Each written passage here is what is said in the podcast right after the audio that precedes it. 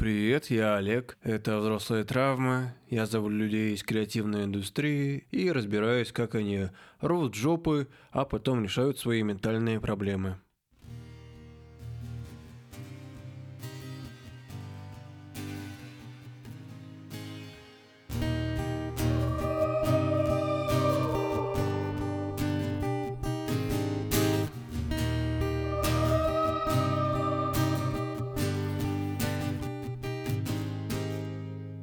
Настя Кочина – это мой куратор из театра. Она год обучала меня и других ребят актерскому ремеслу. Снимала зажимы, учила говорить внятно и использовать свои эмоции. Когда я ходил к Насте на занятия, я все время сталкивался с тем, что она говорила, что ну раз ты, сюда ходишь, то будь любезен, учи тексты вовремя, приходи вовремя и будь готов работать. Если тренинг идет на улице, и там дождь, то мы идем на улицу под дождь. Раз уж э, изволил быть актером, то, пожалуйста, будь им. И, в принципе, это было классно, это задавало классный рабочий достигательский настрой. Но сейчас, в 2023 году, Настя придерживается другой мысли. Не обязательно лететь к звездам, можно лежать на кровати и читать Ахматову. Всем приветом Настя отошла от театральных дел, меньше ее видно в театре. Она увлеклась психологией и уже прошла какое-то обучение теперь уже даже берет первых клиентов. Мне захотелось узнать, как э, Настя перешла от жестокого театрального деятеля в амплуа э, мудрого психолога. У меня возникло впечатление, что Настя смогла отъебаться от себя, перестать строить планы по захвату мира, а просто жить эту жизнь так, как она живется, не винить себя за то, что ты там что-то не делаешь того, что делают другие, а просто кормить вот так в парке.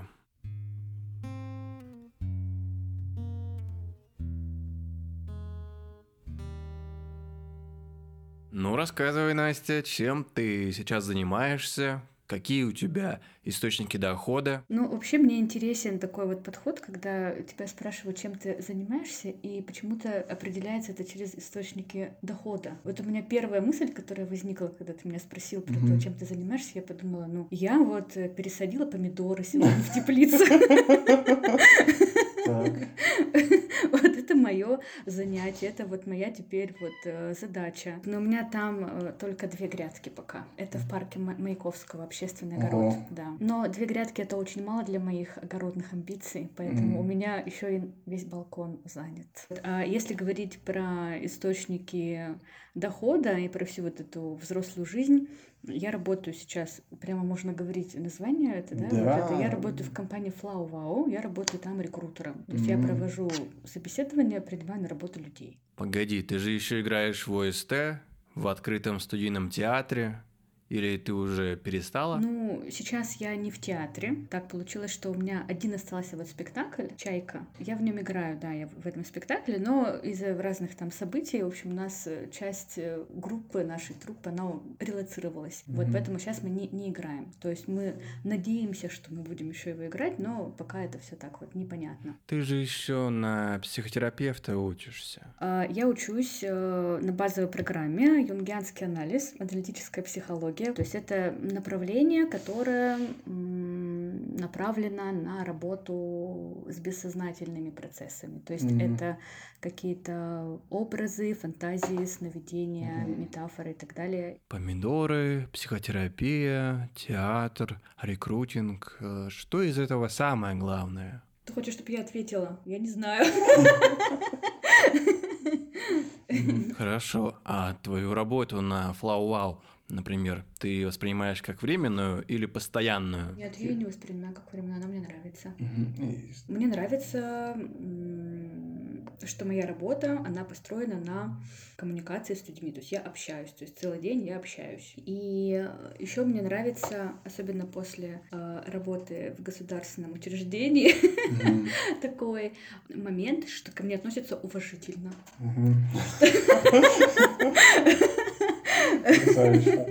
что никто не собирается на меня орать. У меня до сих пор такой вот есть стресс, когда мне, допустим, говорят, что девочки, нам нужно созвониться. Я думаю, господи, где я накосячила, что я сделала не так? Я перебираю все свои грехи за, за всю свою жизнь, что мне сейчас о них будут говорить. Сейчас у меня уже получше с этим, но первое время вот у меня было вот так. Но я до сих пор вот это думаю, когда появляется такое вот, что мы сейчас будем созваниваться.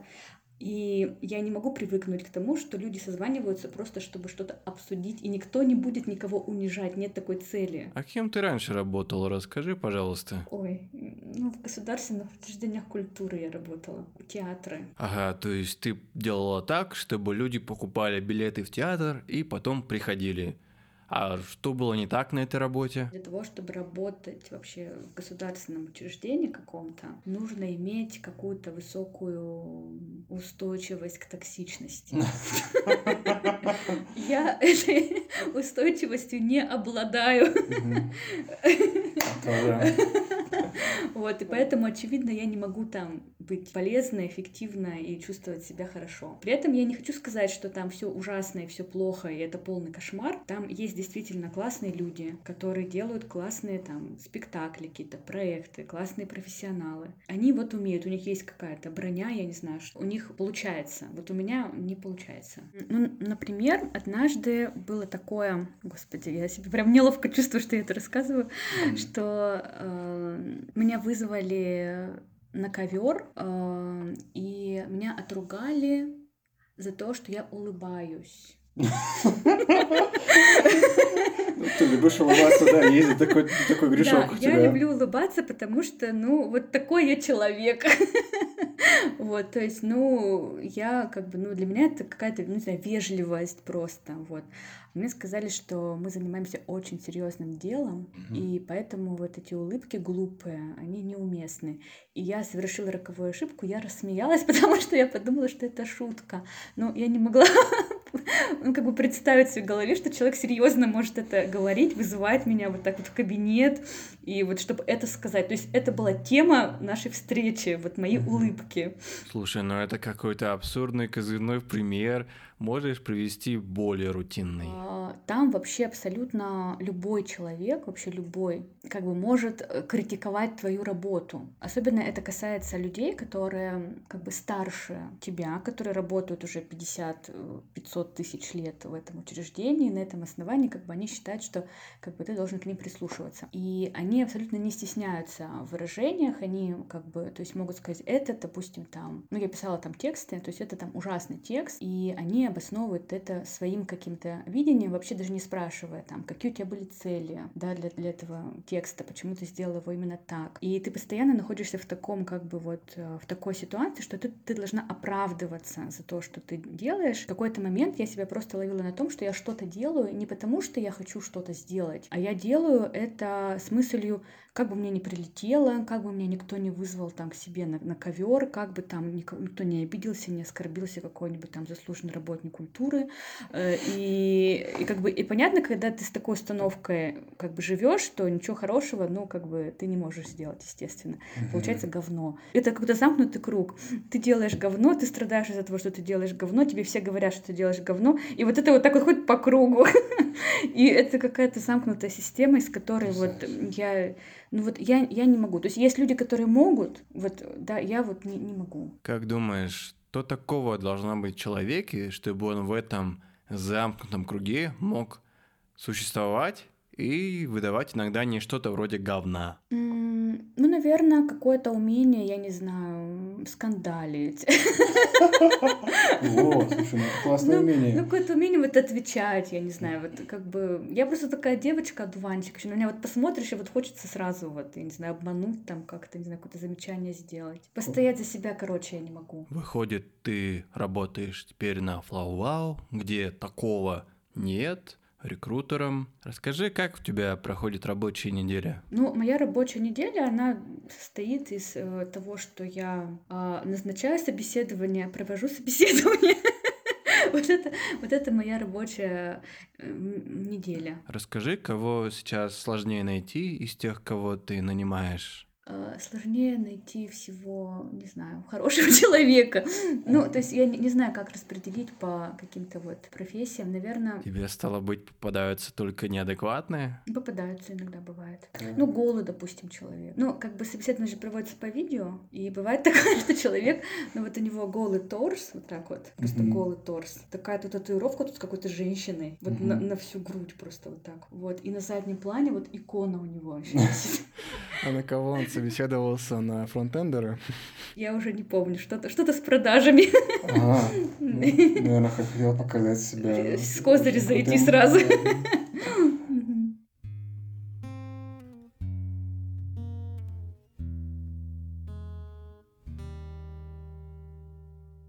Вот мы уже глубже погрузились э, в Настю Кочин.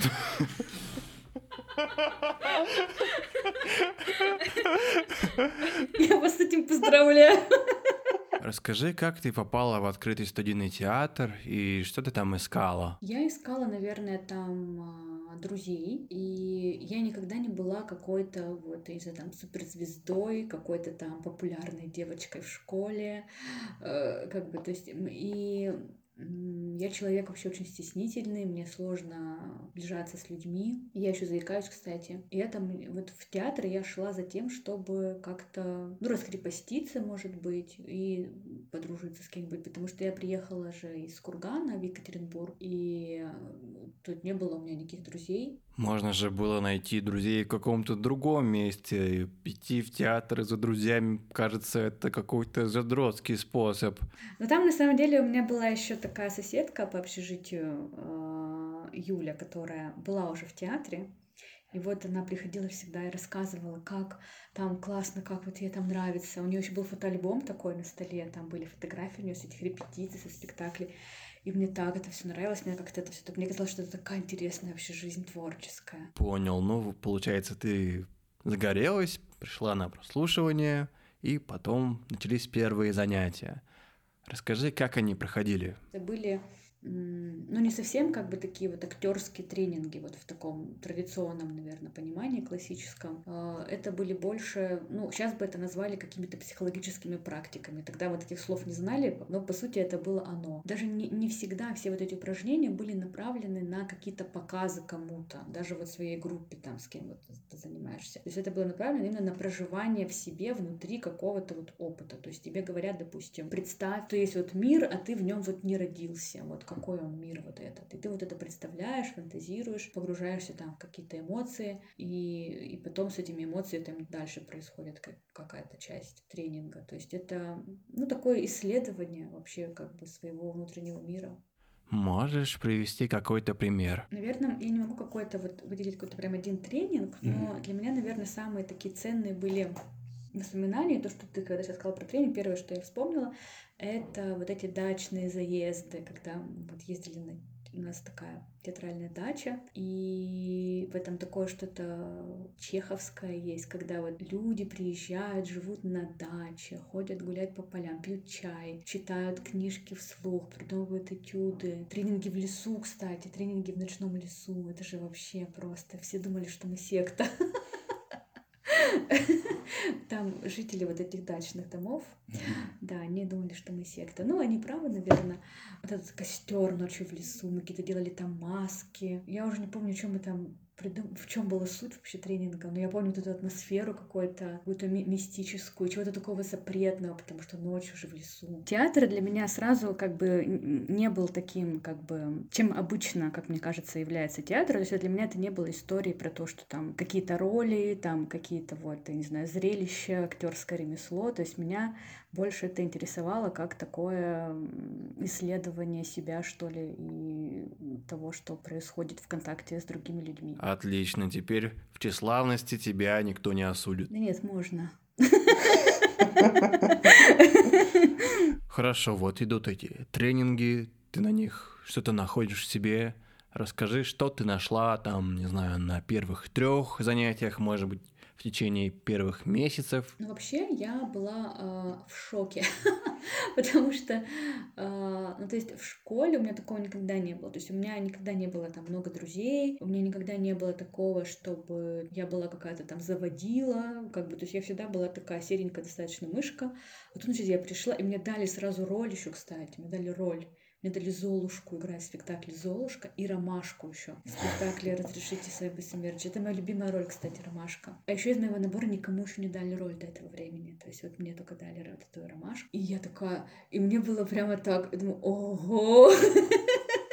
Вот, то есть я почувствовала себя как-то вот в центре внимания, я почувствовала себя, наверное, какой-то увиденной, что ли. То есть я вообще такой человек по своей структуре, ну, замкнутый. То есть я больше люблю проводить время в одиночестве. То есть я люблю гулять в лесу, я люблю там возиться этими помидорами, читать, там, сидеть дома. Вот как бы такого опыта, именно контакта с другими людьми, такого большого опыта у меня не было. А тут, получается, в театре это же такое сборище вообще разных людей. Это же любительский театр, и там приходят юристы, экономисты, философы, журналисты, всякие дурачки. Вот. И, и ты со всеми ними вот как бы как-то контактируешь, и ты узнаешь вообще сколько разных людей. И они же тоже как-то на тебя реагируют. И ты тоже получаешь какой-то вот фидбэк, получается, на то, как ты вообще проявляешься. И это вот, наверное, театр для меня ценен вот, вот этим. И все мои друзья, самые такие сейчас вот близкие, это все практически люди из театра того. Помню, я увидел тебя в театральной коморе в 2016 году. Ты сидела в свитере, в очках, с хвостиком, что-то говорила, сидела еще так э, нога на ногу. Я подумал, что, наверное, так и выглядят психотерапевты. Серьезно говорю, это не я сейчас придумал, это вот первое впечатление о тебе. Это был второй раз, когда я пришел в театр. До этого впервые я когда пришел, мы опоздали с товарищем на несколько минут, и ведущий тренинга нам сказал, что мы теперь должны переместиться из одного конца зала в другой зал, да так, чтобы он нас не заметил. В итоге он постоянно замечал мои движения. Я провел где-то час пыли под креслами. Постоянно, когда он замечал движение, надо было возвращаться на исходную, поэтому это заняло довольно много времени, мое перемещение. Да и то где-то я, когда уже был близок к цели, мне сказали, Олег, ладно, хватит уже, все, мы тебя видим, просто уже уча- давай участвовать в тренинге. И спустя неделю я пришел, ты сидела в кресле, что-то говорила, дала нам какое-то задание пойти на улицу и что-то сделать. Не помню задание, но очень хорошо помню, как я с какой-то своей партнеркой выпрашивал презервативы у прохожих, э, я не помню. Ты дала задание какое-то. Тебе, видимо, чего-то не хватало.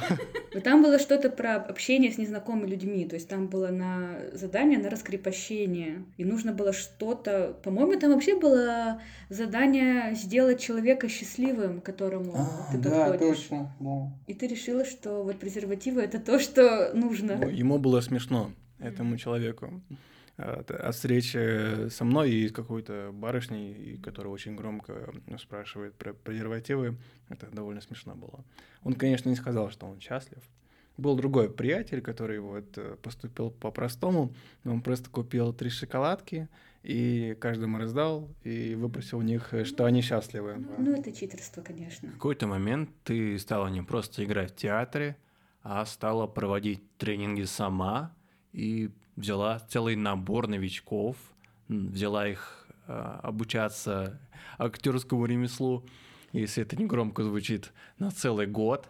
И что ты там с ними делала? Расскажи, пожалуйста, вот как ты из э, ромашки Насти Кочиной превратилась в жестокого диктатора, который посылает людей на улицу. Я в какую-то вошла грандиозность, и я почувствовала, что я должна спасти этот театр.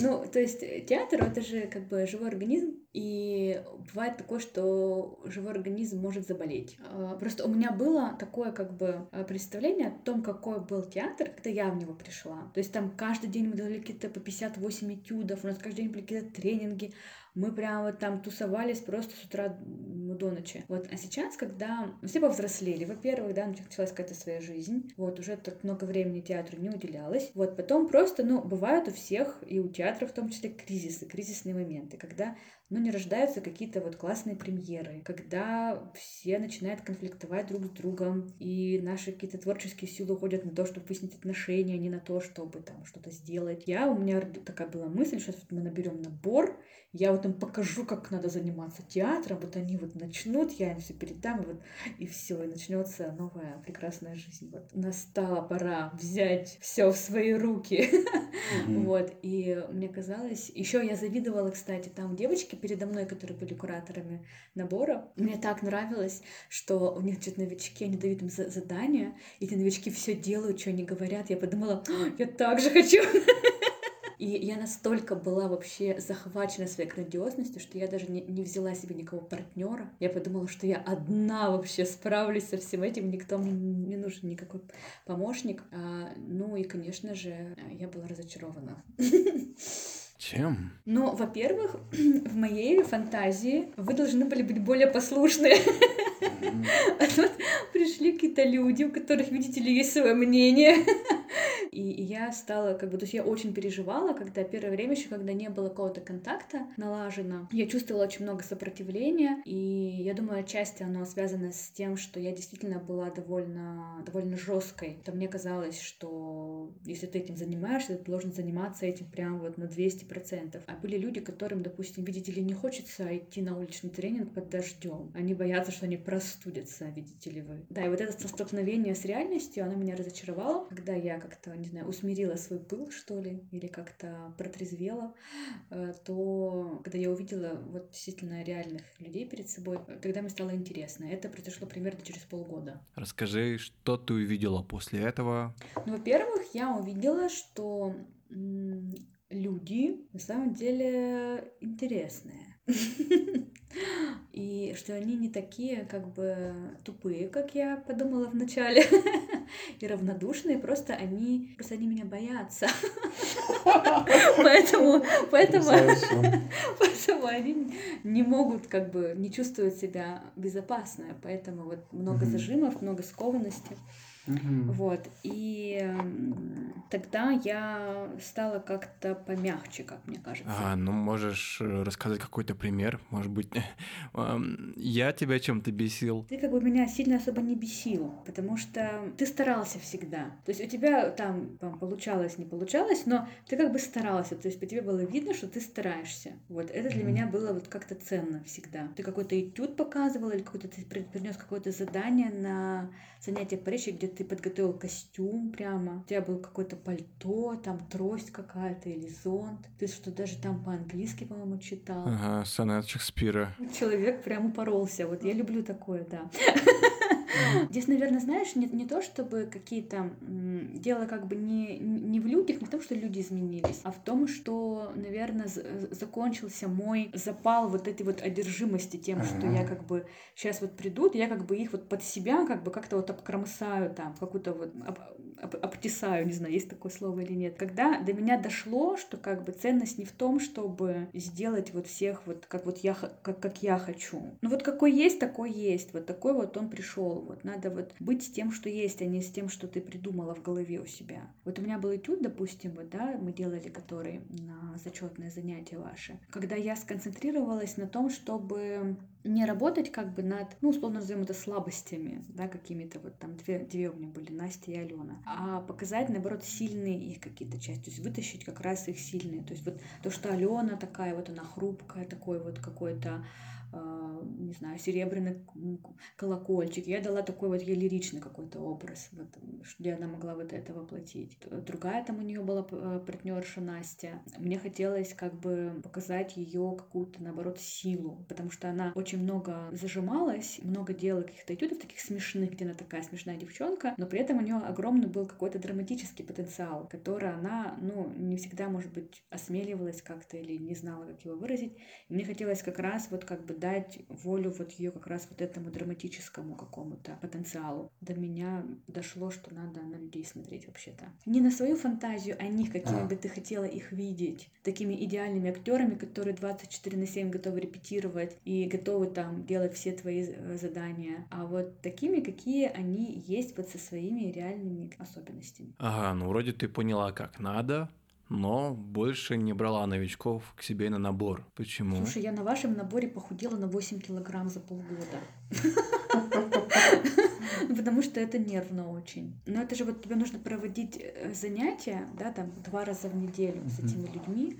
Вот, а, и ты идешь на них каждый раз вот как на войну. Потом уже вот зимой, кстати, у меня уже прошло, то я уже ходила на них с настроением, как будто я иду на свидание, вот так вот. И у меня же вот в жизни, в тот момент, когда я курила набор, у меня в жизни вообще ничего не происходило. То есть я только курировала набор. То есть это настолько вообще, то есть я даже слушаю музыку там в плеере, и у меня вся музыка делится на то, что я могу использовать на занятии, а что нет. То есть вот просто все сузилось до этого. Так невозможно жить долго. Ты говорила, что тебе стыдно за то, что ты делала, когда обучала новичков. Расскажи, за что? Ой, много за что. Сейчас бы я так не сделала, конечно. Но мне стыдно, что я была довольно жестока часто в своих формулировках. То есть я не заботилась о том, что с человеком происходит после того, что я ему скажу. Мне стыдно за то, что я какие-то вещи, которые являлись моим результатом какого-то моего субъективного личного опыта, я преподносила это как какую-то истину, хотя это не так. Ну, например, мне казалось, что вообще это единственный способ вообще быть вот в театре, это вот надо вот вот все пожертвовать, и надо вот заниматься только им, если ты туда пришел. Нет, это не обязательно. Вот если вы слушаете, дорогие друзья, сейчас я думаю по-другому. Так, Настя, после этого ты начала быть просто актрисой, играла в «Чайке», в каких-то еще проектах. Не могу сказать, что театр теперь для тебя это такой же передний план, как раньше, когда ты курировал новичков. Расскажи, почему он ушел на задний план? Сейчас фокус сместился на другое. И театр, как бы он сейчас как что-то такое уже прожитое. Ну, как отношения, знаешь, вот просто отношения исчерпали себя, вот.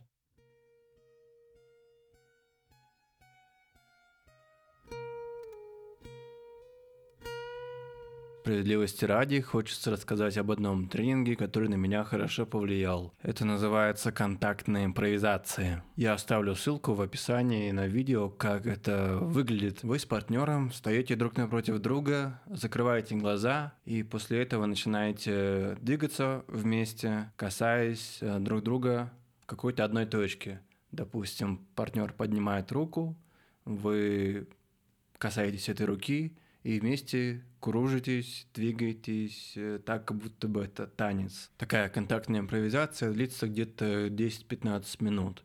На первых трех минутах обычно люди пытаются преодолеть неловкость, когда они с друг другом не знакомы, но почему-то вот так вот закрытыми глазами танцуют, и после этого у них отключается в какой-то момент их рациональное «я», они начинают уже двигаться просто потому, что их тело так хочет. Оно само за тебя буквально все делает, и то есть тебя практически нет, ты не чувствуешь, что у тебя в голове опять там какая-то неловкая мысль возникает, какие-то мысли о работе, чего этого нет, просто полное отключение от реальности и полное такое взаимодействие с партнером. Ты в него буквально окунаешься с головой, и после этого, когда эти минуты проходят, э, ты чувствуешь какую-то влюбленность к человеку, э, пусть недолгую, там минут 5, может быть 10, но все-таки влюбленность.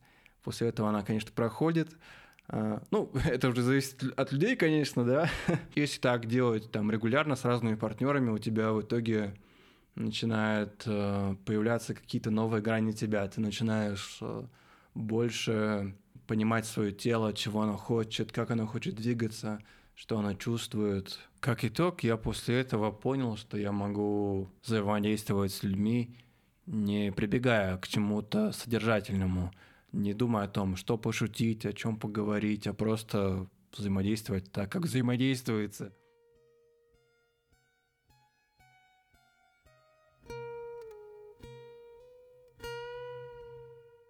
Где-то в 18-19 году ты начала проводить тренинги по аутентичному общению, как ты это называла.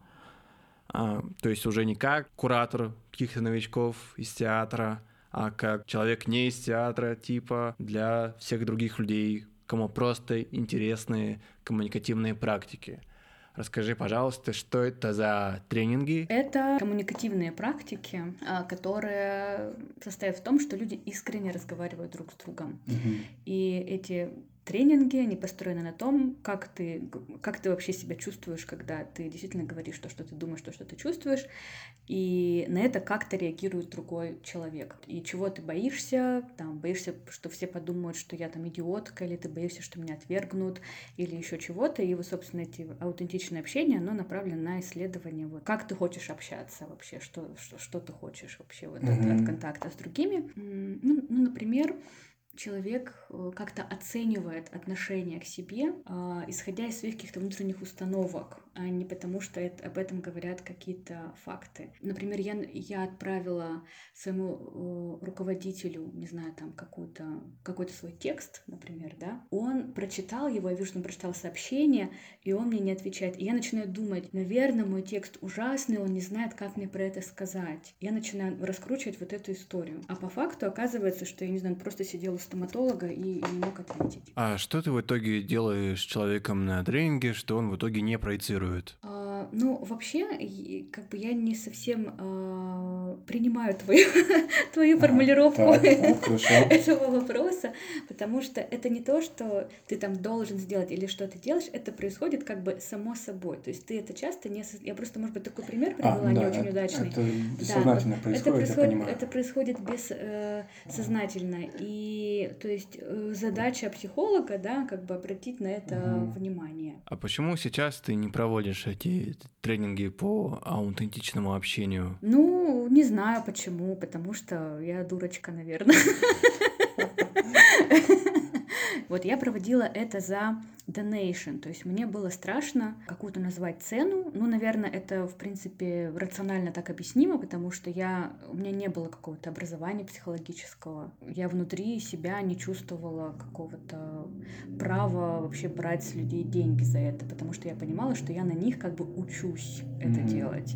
Вот, и поэтому это был donation. Сейчас просто я поняла, что я хочу делать это на более каком-то глубоком уровне. Мне не хватает сейчас знаний о том, как это делать более глубоко. То есть у меня было какое-то инту- ин- интуитивное ощущение, но поскольку тема внутреннего мира человека, она такая очень сложная, и там можно по неопытности нарваться на какие-то сложные места, которыми не факт, что мы сможем справиться, с какими-то эмоциями, с какими-то можем столкнуться переживаниями, что человек там впадет вообще в какую-нибудь э, депрессию, и мы не будем знать, как его вообще туда вывести. Поэтому я на время это приостановила, то есть я училась. Сейчас пока я не знаю, буду ли я продолжать это делать, именно вот в групповом таком э, формате, может быть, я назову это как-то по-другому. Э, Может быть, я буду делать какие-то темы, то есть не просто вот аутентичное общение, а какие-то темы, допустим, не знаю, отношений каких-то с партнером.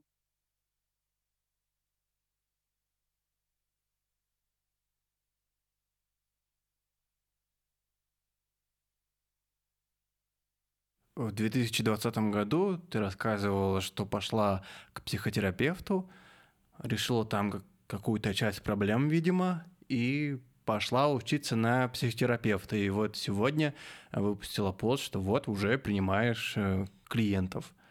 Хочу узнать, э, что там э, такого тебе зашло э, в психотерапии, что ты в итоге сама стала этим заниматься вот уже на таком уровне. Расскажи для начала, что тебя подтолкнуло к нему пойти. Я пошла из такого состояния вообще, э, из такого состояния, вот я, я не хочу жить. Это был год э, пандемийный, там просто, ну вот, рушилось вообще все, вся, вся моя жизнь, вот все какие-то, у меня была очень маленькая зарплата, 12 или 15 тысяч рублей в месяц. Однажды просто я э, поняла, что я, ну, не справляюсь просто. Я, я не выходила из дома, то есть я вот э, переехала вот в эту в- в комнату, коммунальной, можно сказать, квартиры. То есть у меня стояли там вот эти вещи, пакеты с вещами. Я их не разбирала, потому что у меня не было сил просто их разбирать. И я ничего не ела практически. И у меня не было желания есть, вообще выходить из дома, ходить в душ, я не знаю, какие-то вот совершать базовые такие вещи. Вот, и я поняла просто, что, ну, что-то, похоже, меня не получается справиться самостоятельно. И я обратилась э, к психологу. Я не разбиралась на тот момент вообще, какие бывают направления. Я выбрала просто первого поп- попавшего записавшегося в онлайн каком-то агрегаторе. То есть мне даже не было важно там, мужчина это женщина, какой у него опыт. Просто вот первое, кого мне дали, я просто сразу же вот пошла вот туда. На, на первой сессии, я прямо помню, это было онлайн. Я вообще, у меня не было сил даже говорить, я даже свое имя не могла назвать. То есть вся сессия состояла в том, что я просто сидела и рыдала в экран. А это было еще, я забронировала, в комнате мне не было удобно, потому что там были другие еще люди в квартире. Я забронировала переговорку в коворкинге. Я почему-то подумала, что это, это лучше. Значит, я выхожу из этого, из этой переговорки, вот у меня такое красное пухшее лицо, я помню, все, у меня все там э, течет. А, и администратор говорит, Анастасия, у вас как-то плохо прошли переговоры. О, да, переговоры. Так, и что было дальше? И, то есть, вот я ходила где-то полгода примерно вот к этой специалистке. Вот. И в какой-то момент, ну, то есть не в какой-то момент, это постепенно происходит. То есть я почувствовала, что мне становится легче, то меня уже не посещают там мысли о том, что я не хочу жить. Ну, это же вроде как результат терапии, когда тебе становится легче. Вот на этом я закончила. На том, что, ну, вроде все ок. А потом, через какое-то время, где-то месяца через два или через три, я поймала себя снова на том, что... То есть это не было какое-то вот такое же кризисное прям состояние, но я поняла, что что-то мне как-то вот не хватило какой-то глубины. Я хочу вот как-то вот э, поглубже вообще узнать вообще, кто я вообще. То есть я поняла, что я не знаю вообще, что мне надо, э, что вообще мне хочется, а что не хочется точно. То есть я поняла, что какие-то вот такие вещи, я не, я не знаю, что, что я хочу вообще в жизни, вот какие у меня вообще цели.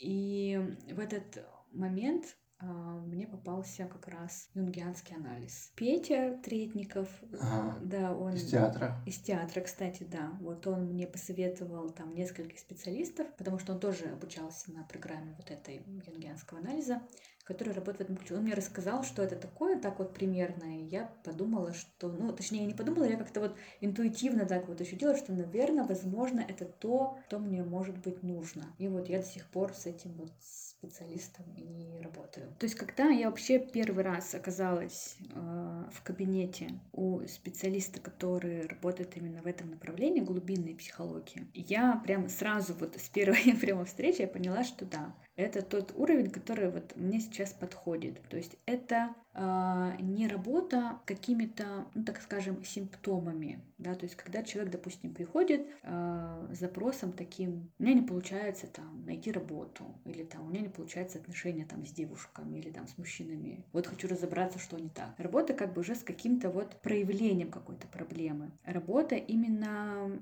на более глубоком, каком-то бессознательном уровне с тем, что стоит за этой проблемой. То есть, когда ты решаешь эту проблему, с которой ты пришел, возможно, происходит какая-то эйфория от того, что вот как классно, там, не получалось у меня там отношения с девушками, тут я вот уже там полгода мы в отношениях, и все классно. Но э, это не всегда означает, что проблема действительно решена на, на глубинном уровне, потому что потом, через какое-то время, если э, проблема не, не проработана глубоко, а проработан только симптом, эта проблема может повториться. И эта работа, ну, тут как бы я понимаю, что это, она подходит не всем, потому что эта работа довольно долгая. Э, какие-то изменения, допустим, которые вот я, я почувствовала реально, стали происходить у меня через, через год. Расскажи, пожалуйста, на своем примере, как этот подход работает. У меня, например, очень э, такие травматичные, так скажем, отношения с моим, с моим отцом. Когда родители мои развелись, мне на самом деле было уже достаточно как бы лет, так, то есть мне было 12 или 13, то есть я была уже не маленькая. И э, я узнала про этот развод как бы случайно, то есть я пришла просто домой, увидела, что папиных вещей нет дома. То есть каких-то разговоров со мной о том, что вообще произошло, как бы не, не проводилось. Я, я попыталась прийти, точнее, я не попыталась, я пришла э, к папе своему на работу, чтобы спросить у него, что произошло, что мне никто не объяснил, как бы, да, я хотела просто mm-hmm. понять, и он попросил меня больше к нему не приходить. И для меня это было такое как бы очень переживание сложное. То есть оно настолько было для меня как бы невыносимо, что я даже никому о нем вообще не рассказывала. То есть я просто пришла домой в этот день, стала учить уроки, какими-то заниматься делами, то есть просто, ну, как бы, я даже не знала, как вообще быть с этим фактом, то есть оно просто куда-то у меня вытеснилось вообще, потому что, ну, это не, невозможно осознать, что вот один, один миг, и как бы все, у тебя вот нет папы. Вот он как бы живой вроде бы есть, но он говорит тебе, что ну, не приходи больше.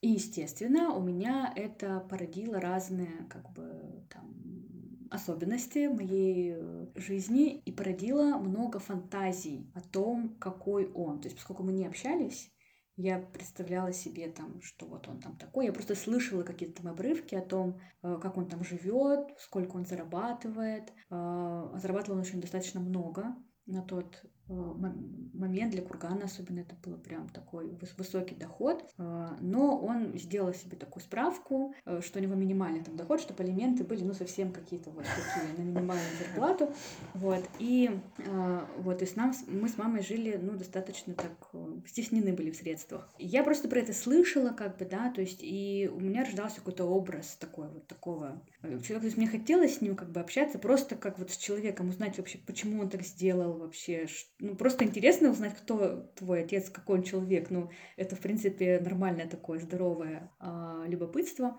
И вот во взрослом уже возрасте у меня получилось с ним встретиться и с ним поговорить. Что да как, что он вообще про это все думает, вот, и как вообще. И вот именно встретиться с каким-то реальным человеком, не с тем, что ты нафантазировала за все эти годы, а с реальным человеком, какой он есть, это, ну, как бы довольно целительно для меня оказалось. А что именно на психотерапии тебя подтолкнуло к решению? Не, не то чтобы я не знаю, какое именно действие, то есть я бы не называла это прямо вот каким-то действием. То есть это скорее такой, э, такая система ряда маленьких действий. Разобраться с тем вообще, какая это фантазия. Говорит конкретно вот при случае с отцом, какая это фантазия. То есть о чем это фантазия. То есть когда у тебя нет реального человека перед тобой, ты начинаешь придумывать какой он. Потом э, ты начинаешь понимать постепенно, что эта фантазия, она распространяется и на других мужчин, которых ты встречаешь в своей жизни. При том, что это не обязательно мужчины какие-то партнеры, а это могут быть какие-то начальники, например, какие-то вот более люди вообще более высокие, от которых ты зависишь как-то. И ты эту фантазию, эта фантазия, она влияет на то, как ты выстраиваешь отношения с этими людьми. Uh-huh. То есть ты их выстраиваешь изначально, предполагая, что сейчас тебя как бы отвергнут, и лучше бы вообще не сближаться, потому что потом будет ого-го как больно. Ты это не осознаешь все. Вот, потом приходит понимание, что ага, вот я вот повела себя тут вот так, вот тут вот так и вот так, и это связано, ты это видишь, когда ты признаешь, что это фантазия просто. Начинаешь знакомиться с реальностью, какой там действительно вот этот человек, на которого ты вот это спроецировала. А, это работа как бы с э, бессознательным. То есть первое, на чем все строится, это именно бессознательные образы. То есть а, есть такие популярные разные подходы, которые а, говорят о том, что сознание первично, и мы работаем с какими-то сознательными установками. Да, и это тоже имеет место быть, как бы и, ну, например, когнитивно-поведенческая терапия. Ну, к примеру, она построена на этом. Вот. А глубинная психология, она как бы построена немножечко другим образом, а, на том, что первично все-таки бессознательно, и сознание вытекает из бессознательного, то есть твои сознательные установки э, как бы строятся на, и при том, что в, вот именно в аналитической психологии говорят бессознательное, а люди, которые вот любят Фрейда, они используют термин э, подсознание, да, то есть подразумевая, что подсознание, оно как бы под э, сознанием, но вот мы да, уважаем бессознательные приступы, поэтому мы называем их так. Окей, ты решила часть своих проблем с помощью этого подхода и пошла учиться на психотерапевта.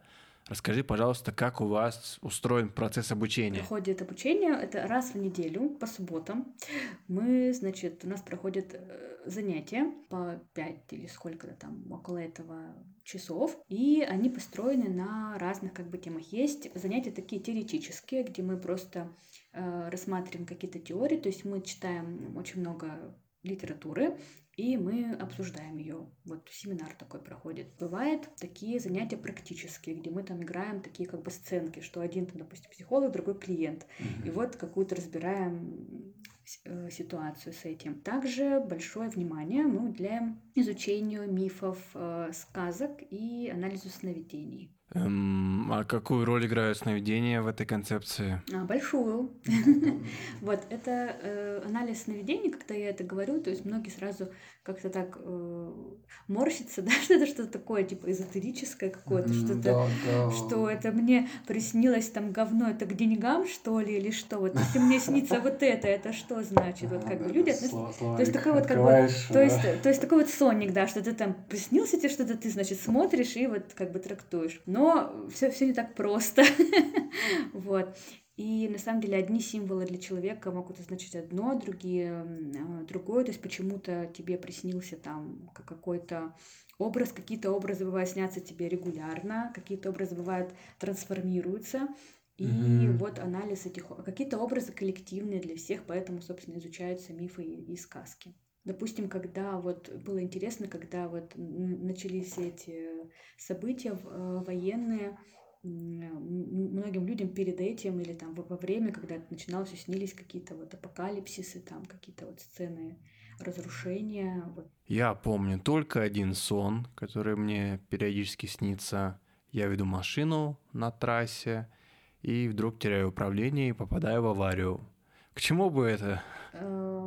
Ты вот в текущем возрасте своем, да, находишь, когда ты ведешь эту машину? В этом году мне точно такое снилось, и в прошлом году, и позапрошлом тоже мне такое снилось. Я бы спросила еще, какая местность, где ты ведешь? Обычная трасса, вокруг лес, рядом забор черно-белый. А после аварии что происходит с тобой? Либо просыпаюсь, либо сон перерастает во что-то другое. Ты погибаешь в этой аварии или, или нет? Иногда да, иногда сложно сказать. Ну, я бы, наверное, подумала здесь про какие-то, наверное, отношения твои с контролем, про то, что тебе, наверное, страшно или потерять контроль, или что ты не, не справляешься с, с управлением контролем, вот что-то вот. Похоже на то. Я очень ярко помню, как машина едет, и вдруг я хочу повернуть налево, а она поворачивает направо, делает круг вокруг себя, врезается во что-то. Я такой, ой, блин, не получается. Ну, это очень, конечно, э, поверхностно. Все равно классный пример. Я вообще думал, что сны — это просто слепок самых ярких впечатлений за день. Есть такое мнение, действительно, да. Я как бы не не стала бы с ним спорить, mm-hmm. вот, потому что бывают такие действительно сны, что это просто какие-то, ну, ошметки какого-то вот твоих впечатлений, там, дня каких-то событий. Бывают какие-то прямо вот такие знаковые сны. Я записываю свои сны, и mm-hmm. интересно бывает смотреть, Особенно это полезно записать сразу, как ты проснулся, потому что потом в течение дня это забывается, или потом ты начинаешь допридумывать, как оно было. Вот. И, в принципе, такие техники тоже работают со сновидениями есть, но интересно смотреть, как меняется один и тот же образ. И можно делать вывод, как вообще меняется твоя установка по отношению к чему-либо.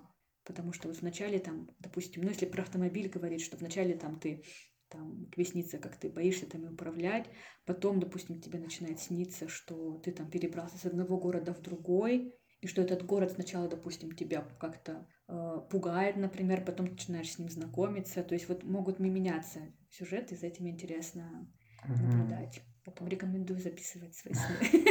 Хорошо, мы запишем.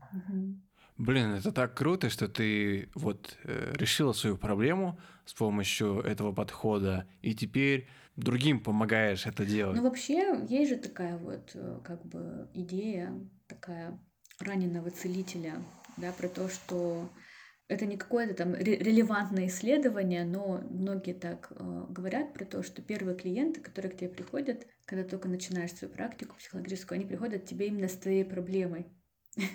Потому что, ну, как бы ты как-то вот э, притягиваешь, как бы, да, вот таких людей, и таким образом, как бы ты и ты начинаешь переживать очень, потому что как я могу помочь этому человеку, ведь у меня у самого такая же проблема. Как... и вообще, ну, на самом деле, вот именно ты как раз и можешь ему помочь, потому что ты как бы был в этой проблеме, то есть ты ты прям вот все знаешь про то, как это, как это проживается, вот когда там вот происходит, что-то, что происходит у этого тоже э, человека. И ты как бы можешь быть эффективен как раз именно вот в тех травмах, которые, через которые ты прошел сам.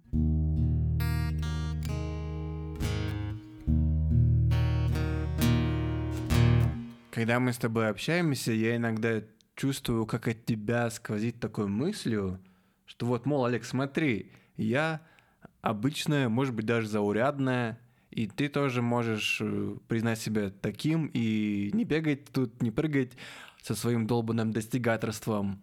Расслабься и отдохни. Расскажи, пожалуйста, откуда эта мысль у тебя появилась в голове? Слушай, я не знаю, как, как, а как еще-то, ну как бы смысл какой вот. Ну вот, вот я такой человек, ну вот я такой вот человек, ну вот что теперь поделать? Ну, я просто не, не знаю, в чем, в чем проблема-то вообще. Что мне не хочется заработать миллион за три недели или что? Нет, ну, вообще хочется на самом деле. Я бы не отказалась. Э, нет, ну правда, просто ну, ну не хочется мне. Вот я люблю лежать на диване. Ну вот. На самом деле я поняла, куда ты, куда ты клонишь. Нет, у меня тоже на самом деле есть как бы проблема такая, что значит, я могу, вот у меня две как бы такие крайности, что типа, либо я в ежедневнике своем там забью вообще все, вообще время, что мне ни минутки нет вообще вздохнуть, потому что у меня какой-то вот период такой, что я хочу быть такая вся прям продуктивная, эффективная, там, 58 языков за секунду выучить, как бы, и, и все. Вот, а, вот. Потом какое-то время я на этом еду, дня три. Потом у меня начинается саботаж, начинается протест. Я начинаю просыпать, я начинаю там что-то не выполнять эти планы, которые я написала себе, потому что, ну, это как бы такое насилие надо мной. То есть и начинается обратно такой процесс, что я не делаю вообще ничего. То есть я лежу на диване, туплю, смотрю какие-то рилсы, которые разжижают мозг, и вот это все мое занятие. Mm-hmm. То есть такие две как бы крайности. Вот. И я поняла, что мне нужно просто учиться вот планировать как бы свои дела, чтобы совсем как бы не, не знаю, не свалиться в какую-то яму, вот, все таки надо что-то кушать, как бы что-то хочется там куда-то путешествовать как-то, да, что-то вот э, вообще, э, вот, на маникюр ходить там, не знаю. Просто нужно планировать с учетом того, что мне нужно много времени. То есть вот мне нужно, я закладываю то, что я, допустим, мне нужно написать, я не знаю, там, э, главу диплома, да, я закладываю, что вот я час буду писать, а три часа я буду прокрастинировать. Я буду страдать из-за того, что я не пишу, а мне надо писать. Я буду, значит, смотреть сериалы с чувством вины. Вот, то есть я буду, я знаю, что я буду это делать, то есть я понимаю, что я на данном этапе не могу по-другому. Это часть вот моего как бы вот пути. Mm-hmm. Вот. И я просто закладываю, что вот мне нужно 4 часа на эту работу. То есть я буду час делать работу, реально я буду делать работу. Три часа я буду отвлекаться. Если это какая-то такая интеллектуальная творческая работа, да, такая вот серьезная, что нужно сосредоточиться, что я буду ходить к холодильнику каждые пять минут, я буду есть какие-то конфетки, я изучу там весь ассортимент, не знаю, самоката и жизнь Марта, чтобы мне что-то заказать. То есть я буду вот это делать, потому что я буду вот откладывать, откладывать, но потом, но потом вот я час буду заниматься только этим. Я прям, я прямо в ежедневник себе пишу, вот я прям пишу себе ежедневник, у меня прям есть вот это с 13 там, до 17, я ничего не делаю. Угу. То есть вот это время, когда я могу делать вот что, если я хочу лежать, я буду лежать все это время, есть конфеты. Вот я ленивый человек, вот, ну вот это факт. Вот я лентяйка. Как ты это так легко принимаешь? Ну слушай, ну это путь. Ну, слушай, ну а смысл какой вот не принимать? Вот э, независимо от того, принимаю я это или нет, я как бы все равно лентяйка. И знаешь, какой парадокс, кстати? Что когда вот я стала принимать, что я лентяйка, я стала больше делать.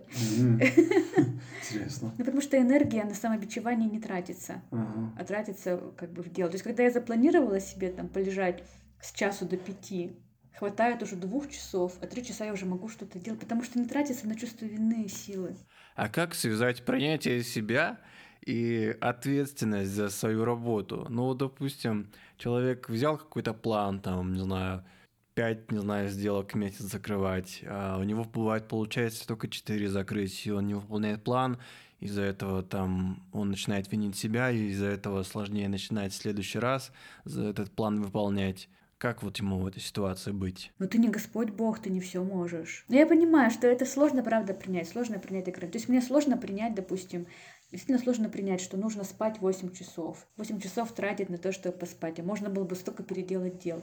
Ну вот такое вот ограничение физическое, что надо спать. Надо тратить время на еду. Ну, это бесит, что нужно там, думать про то, чтобы там готовить ее, я не знаю. Ага, Но, да. ну, ну как бы, ну нельзя по-другому, как бы, то есть, ну, это, а в чем как бы, то есть, ну, то есть ты начинаешь там заниматься самобичеванием, что вот я не выполнил KPI. То есть я подумала, что это момент про зарплату, что типа меньше Мгм. денег у тебя Ну, будет. А что, а что, а что еще как бы? типа, Тебя ну, поругают Получается, там. ты на том месте, а где ты не можешь быть.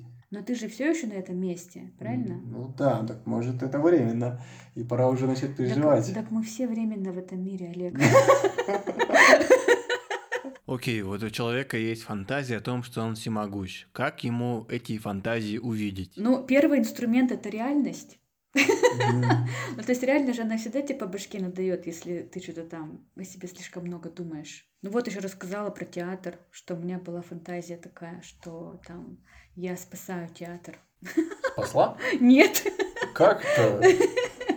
ну потому что это не моей власти. Очень много есть вещей, которые ты не контролируешь. Хочется контролировать, конечно, все. Мы же все как бы не тупые люди, да, мы все читали все эти статьи, там, прими себя, там, куча разных статей, книжек по психологии, там, прими вот неопределенность, хаос вокруг, вот прими как бы, что хаос, что ты ничем не управляешь, и ты гость в этой вселенной, вот прими вот это все, как бы, да. Очень легко сказать, как бы, ну, сл- сложно, да, сложно. Ну, как бы, А как начать лежать в этом направлении? Значит, смотри, берешь диван.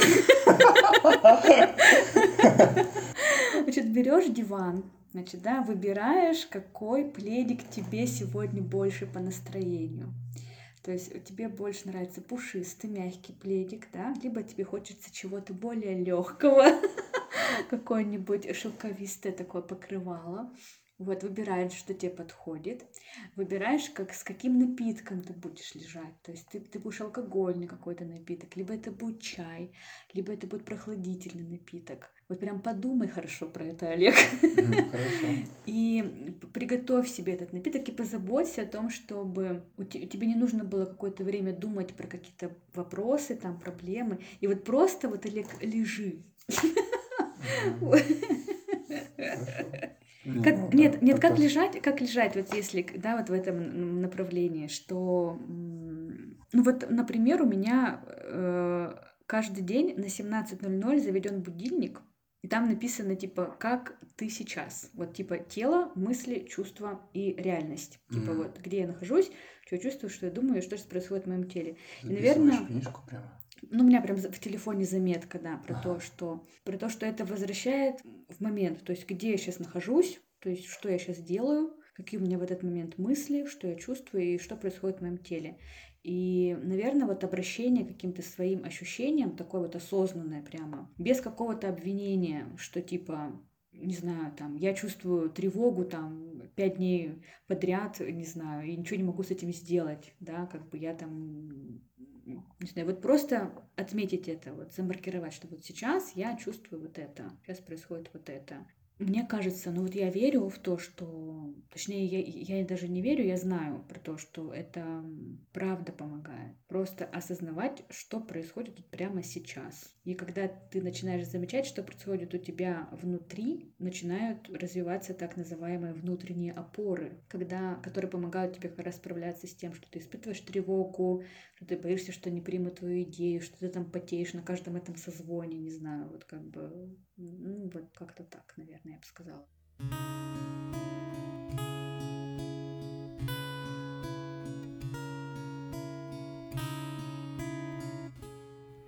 Ну все, ребят, идите кормить уток, гусей и писать, конечно же, отзывы. Ну, серьезно, пишите, что нравится, нравится. Вот новая заставка, вы заметили, новая заставка. Ладно, есть еще одно изменение. Теперь выпуски будут выходить раз в две недели, потому что раз в неделю это очень сложно выпускать часовые выпуски. Надо монтировать выпуск э, на выходных, э, сделать новый выпуск на выходных и подумать, кого еще позвать снова на выходных. Хочется когда-то отдыхать и тоже кормить э, гусей и уток. Ну все, давайте, до скорого.